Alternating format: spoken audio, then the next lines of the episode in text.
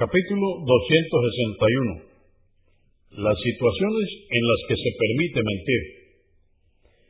Dijo An-Nawawi, debes saber que la mentira en principio está estrictamente prohibida. Sin embargo, se permite en algunas situaciones. La palabra es un medio para conseguir un objetivo. Entonces, todo objetivo noble es posible conseguirlo sin mentira. Pero si no es posible, excepto con la mentira, en ese caso es permitido. Si la consecuencia de este objetivo es lícita, la mentira también es lícita. Si alcanzar ese objetivo es primordial y necesario, la mentira también. Por ejemplo, si un musulmán se ocultara y ocultara su dinero de un malvado villano que desea matarle o robarle, y fuese preguntado acerca de él, necesariamente tendría que mentir.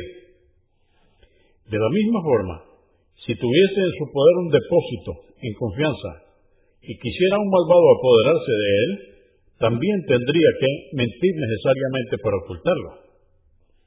En cualquiera de estos casos, lo más cauteloso es disimular, utilizando un juego de palabras, es decir, referirse a algo concreto con una expresión evasiva, sin tener que mentir. Los eruditos han tomado como referencia para la licitud de la mentira, en este caso, el siguiente hadiz. Narró un Kulsum, que Alá esté complacido con él, que oyó decir al mensajero de Alá, la paz de Dios con él. No es mentiroso quien arregla un conflicto entre la gente y transmite el bien o habla con bondad. Convenido por Al-Bukhari, volumen 5, número 220 y Muslim, 2605. Muslim añade en otra versión, dijo un Kulsum, que Alá esté complacido con él. No he escuchado al profeta, la paz de Dios con él, permitirle a nadie la mentira, excepto en tres ocasiones.